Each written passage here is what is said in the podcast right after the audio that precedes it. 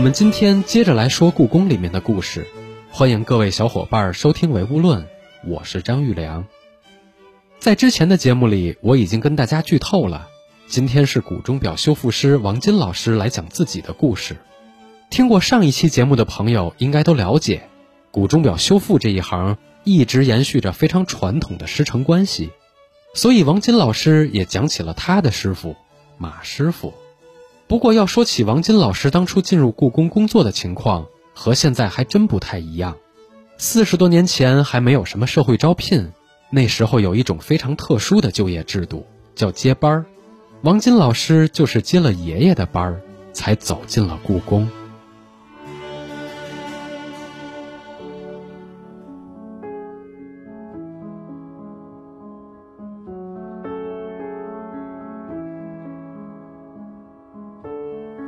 那会儿我来的时候啊，实际就是接班儿，因为爷爷爷在里故宫工作，他晚年身边没人了，七三年我奶奶去世嘛，去世以后爷爷一人就住在黄门这边，后来我就等于跟在身边嘛，照顾晚年嘛，伺候中午做个饭呀，上医院拿点药什么，反正故宫里边拿个工资，反正这跑跑事儿呗，小杂事儿就跟在身边，跟到七七年去世了。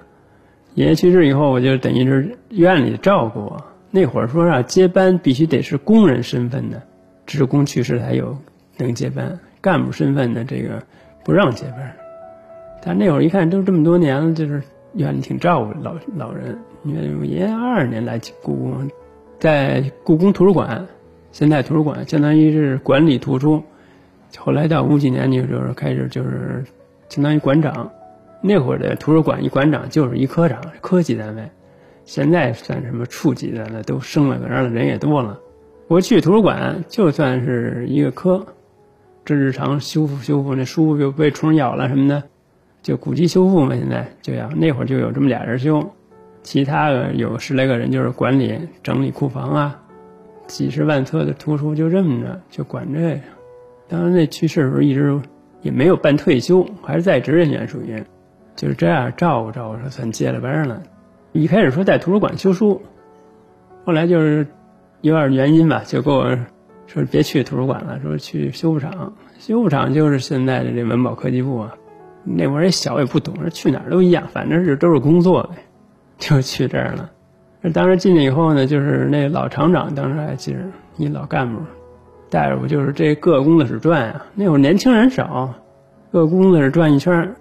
各屋就聊聊，喜欢什么什么什么。到钟表室就是马师傅在坐在那工作台上，我记得那个看了俩钟表。当然这会儿我们是成那个标准接待，现在也是来生人哈感兴趣的，开开我们一两个修复好的钟表，叮当一表演，音乐一响，没见过是不是啊？没见过的你肯定是原来哪见过呀？都没听说过，不像现在小孩看过钟表馆什么的。其实那会儿也有钟表馆，我之前那没进那故宫，我感觉像，只进到院里没去看过这钟表馆。哎，一看这确实挺喜欢的，我就说哎这挺好。是问你喜欢动态还是静态的？我说动态、静态，反正这这应该算动态的呀。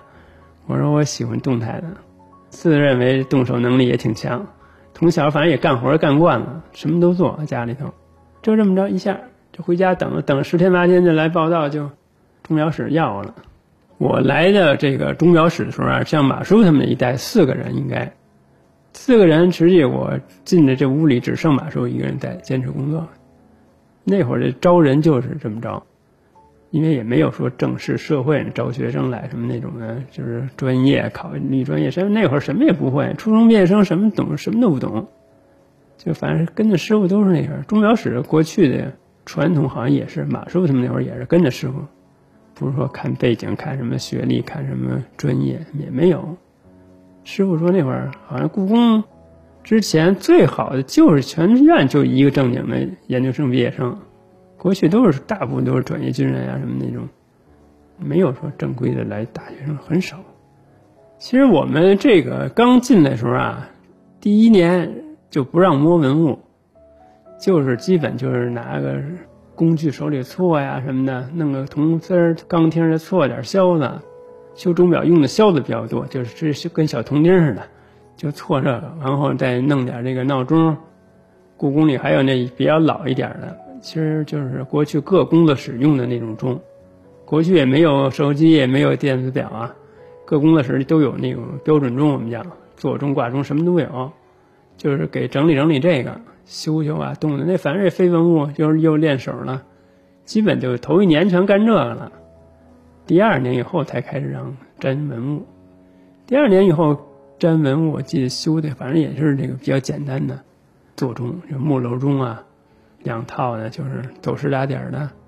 后来还修了一段时间，我记得那小八音盒，八音盒好像就是有那么一段。八音盒好像我觉得在我们那一代那会儿，基本都快给修完了，大约几十个。那么干了这么一段时间，就有这么几年时间吧，反正。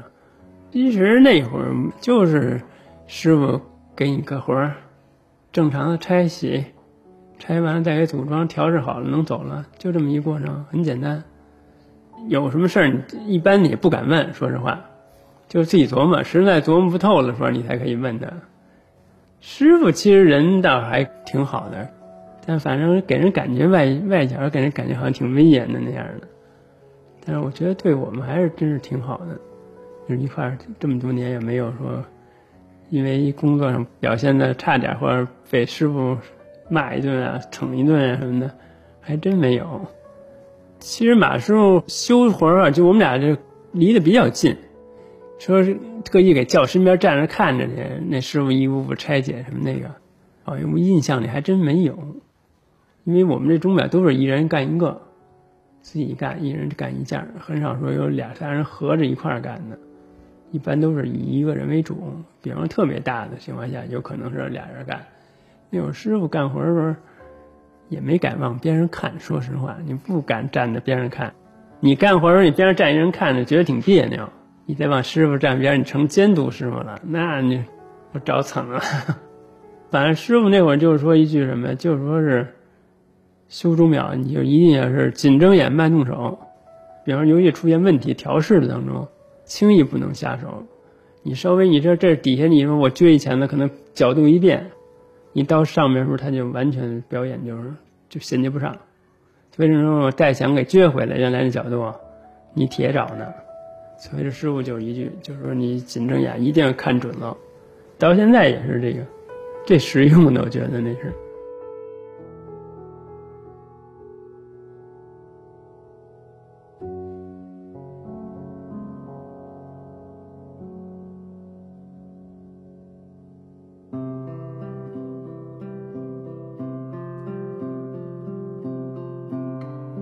年轻时候的王金老师不太敢问马师傅问题，但这么多年下来，文物修复的进度倒是一点儿也没耽误。这可真是应了那句俗话：“师傅领进门，修行在个人。”时间过得真快，一转眼四十年过去。要说起故宫的工作条件，当然早就改善了，可能也只有王金老师还在用的那几件被传承了百十来年的修复工具。还存留着老一代修复师手里的记忆吧。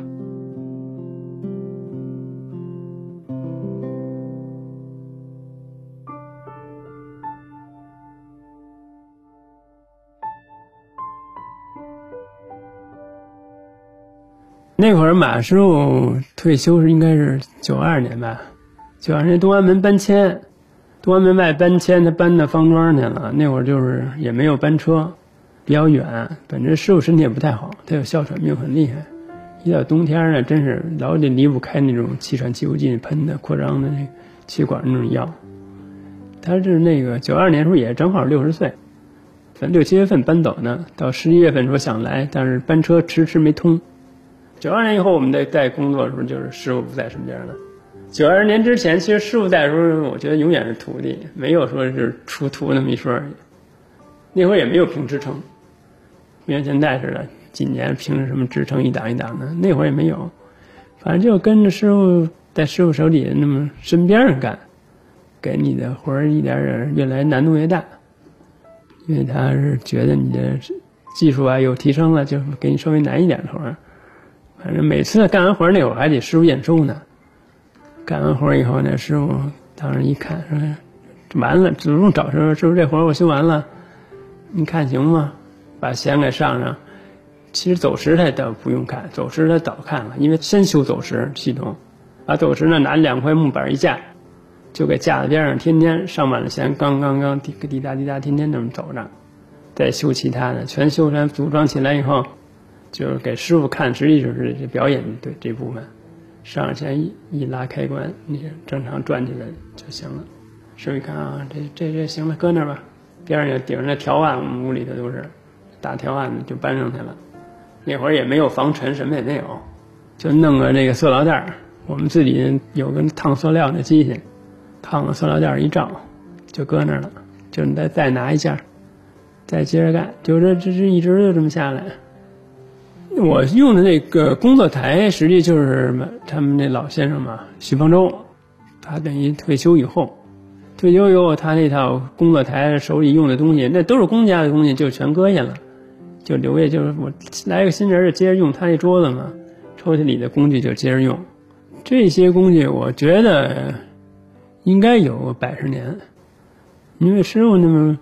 五几年用的，现在这就这六七十年了吧。在之前应该在清末可能就有，因为有好多的工具都是进口的。因为钟表修复没有断，一直就有，所以说这些工具可能就是在师傅们师爷他们那会儿就用，只不过那个工具可能少一点，没有现在这么多。就是传下来的工具还是基本都是一百年左右的，应该有，我觉得有的更长。现在我手里有几件东西，一直从我进那屋一开开那抽屉就用，用到现在还在用，起码我又用用了四十多年了。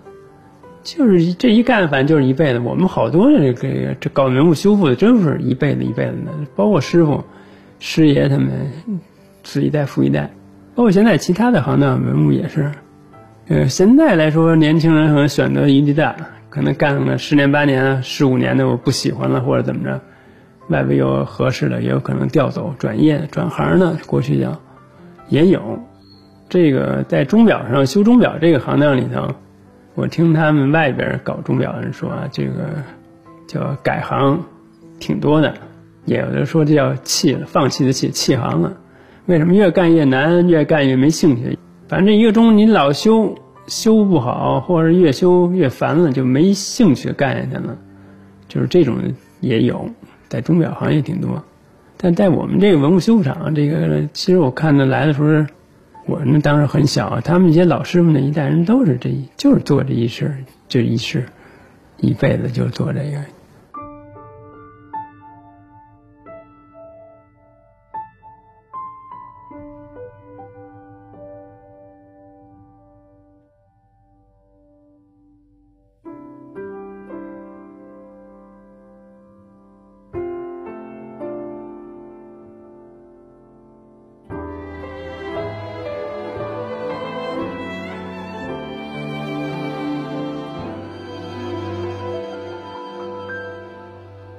择一事终一生，这在王金老师看来是一个再正常不过的事情。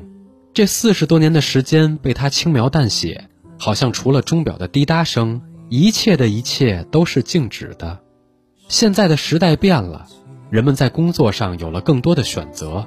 我觉得其实这是一件好事情，毕竟这也是一种自由。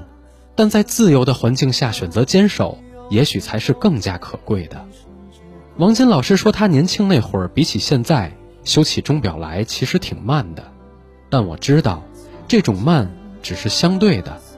那些曾经破败的古钟表一件接一件地恢复了他们本来的样子。可是当初那个接班来的小伙子，这些年里收了徒弟，白了头发，转眼已经到了快要退休的年纪。可能对他来说，也并非所有的东西都能修得圆满，那些能修好的。是钟表，修不好的叫时间。从前的日色变得漫长，有钱都慢，一生只够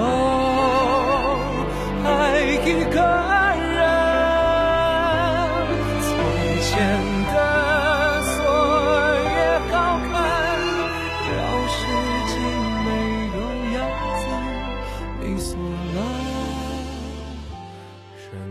秋冬。